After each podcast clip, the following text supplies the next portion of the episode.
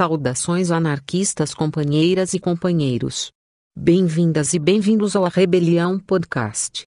Um podcast sobre a história, teorias e práticas das lutas anarquistas e autonomistas. Hoje falaremos sobre a história de luta do Exército Zapatista de Libertação Nacional, do movimento neo-zapatista e como a experiência de suas lutas podem nos servir de ferramenta pedagógica para nossas lutas aqui no Brasil. Bora lá! Se resgatarmos a história do movimento zapatista e do Exército Zapatista de Libertação Nacional, logo percebemos a importância da aprendizagem no processo de construção da autonomia. Nascemos num mundo onde nos é incutido, desde tempos mais remotos, de um tempo quase mítico, a heteronomia. As instituições sociais que nos formam, como a família, a igreja, a escola, o trabalho, etc., estão na base dessa formação. Segundo o psicanalista Eduardo Colombo, essa heteronomia está intimamente ligada às formas hierárquicas que cada uma dessas instituições se estruturam. Resgatando o sentido etimológico da palavra, Colombo nos mostra como a hierarquia está ligada ao elemento do sagrado. Portanto, ao desafiarmos a hierarquia seria desafiarmos o sagrado, por isso, seria adentrarmos ao terreno do profano. Realizar a crítica do princípio de autoridade seria o mesmo que blasfemar contra o divino. Neste sentido, o processo de construção da autonomia das comunidades zapatistas está para além da blasfêmia, é a concretização do pecado mais vil, a recuperação de sua capacidade autoinstituinte. A luta pela autonomia dos zapatistas, explica, em grande medida, a força e o vigor do movimento e é no processo dessa luta que aprenderam a construí-la. Esta força está atrelada a alguns elementos importantes e que vamos pontuar. Primeiro, o EZLN, ao longo de no mínimo 10 anos antes do levante de janeiro de 1994, criou vínculos profundos com as comunidades indígenas e a confiança que tais comunidades tiveram com os insurgentes foram fundamentais para a manutenção e reprodução do quadro militar do Exército. Outro aspecto importante é o intenso e constante diálogo do movimento com a sociedade civil, utilizando meios de comunicação, que no começo dos anos 1990 ainda não eram amplamente utilizados, principalmente pela esquerda tradicional. Ao longo de sua história, o papel que vai adquirindo o Exército Zapatista de Libertação Nacional seria o de salvaguardar e garantir a construção do autogoverno das comunidades indígenas. Tal autonomia, para as comunidades indígenas e o Exército Zapatista de Libertação Nacional, não é um projeto político, mas um processo de criação autogestionária da vida social em meio a vários ataques do governo de forma direta ou indiretas com os grupos paramilitares.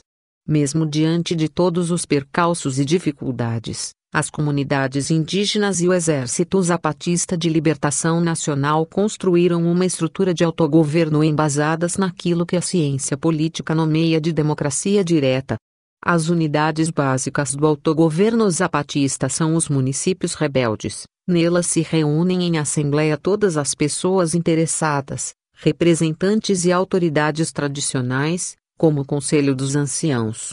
Nessas reuniões, todos os temas são discutidos em seu conjunto: educação, saúde, pois o alcoolismo é um problema muito sério que as comunidades enfrentam, o machismo, segurança e relação com outros municípios são debatidos de forma integradas, muito diferente daquelas que estamos acostumados onde cada tema é discutido separadamente. A busca pelo consenso é o horizonte no qual essas reuniões norteiam as suas deliberações, dando unidade às decisões os princípios do trabalho coletivo, da democracia e da soberania da Assembleia, aqui entrando em pauta a vontade da maioria, deixando sempre claro que a minoria tem e deve ter o espaço para se colocar frente às decisões, tensionando de tal forma que um dia possa se tornar maioria. Depois das deliberações, são criados os conselhos ou comitês, encarregados de realizar alguma tarefa decidida em reunião. É de preocupação da comunidade evitar que as pessoas encarregadas dessas funções não se tornem um corpo profissional, por isso, os representantes dos conselhos e comitês não recebem mais do que um trabalhador de sua comunidade, muitas vezes nada recebem, somente o necessário como comida, abrigo, despesas para viagens e roupa. Elas e eles são vistos como parte da comunidade, obedecendo aquilo que foi decidido coletivamente. Seus cargos são rotativos, até que numa comunidade todas as pessoas exerçam pelo menos uma vez uma função. Se um representante se beneficiar de forma privada em razão de sua posição, assim que é percebido pelos seus companheiros, é substituído e recebe uma punição, como um trabalho social na comunidade. O mesmo ocorre com aquelas pessoas que não cumprem com suas obrigações. Conforme o movimento zapatista ganha corpo e cresce, foi necessário criar um órgão superior aos municípios rebeldes. Assim nasceu os conselhos municipais. Estes conselhos são compostos por um ou mais representantes de cada município. Neles, os representantes fazem parte de algum comitê como Justiça, Assuntos Agrários, Saúde, Educação, Cultura, Produção, etc. Cada conselho municipal tem um presidente, um vice-presidente, um secretário e tesoureiro, compondo a coordenação do conselho municipal. Por fazerem parte das municipalidades rebeldes, as pessoas que compõem os conselhos sofrem o controle direto de suas bases, o que viabiliza a concretização daquilo que os zapatistas chamam de mandar obedecendo. Na fase superior do processo de construção da organização zapatista, foram criados os caracoles e as juntas de bom governo. O caracoles são os espaços que abrigam as juntas de bom governo, possibilitando a coordenação dos conselhos autônomos que reúnem os diversos conselhos municipais, devendo seguir o que foi deliberados em cada municipalidade rebelde, atendendo suas demandas.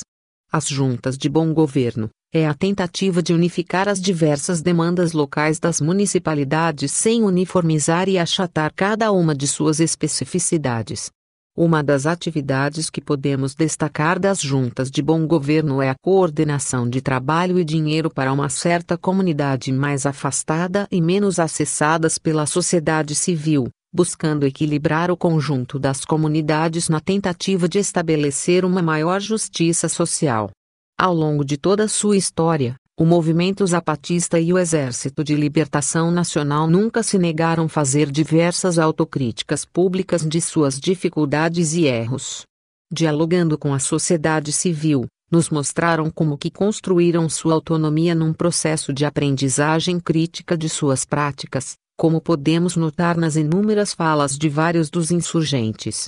Retomando as ideias de Eduardo Colombo, as comunidades indígenas de Chiapas e o Exército Zapatista de Libertação Nacional nos mostraram que quando nos é expropriada nossa capacidade autoinstituinte, é um dever desobediência, sendo a obrigação social o compromisso que cada um deles tem com suas comunidades. Este é um aprendizado que os zapatistas compartilham conosco e com todas as pessoas do mundo. Sabemos que a experiência zapatista não pode ser reproduzida em outro lugar, mas o presente que nos relegaram foi esta pedagogia da autonomia zapatista.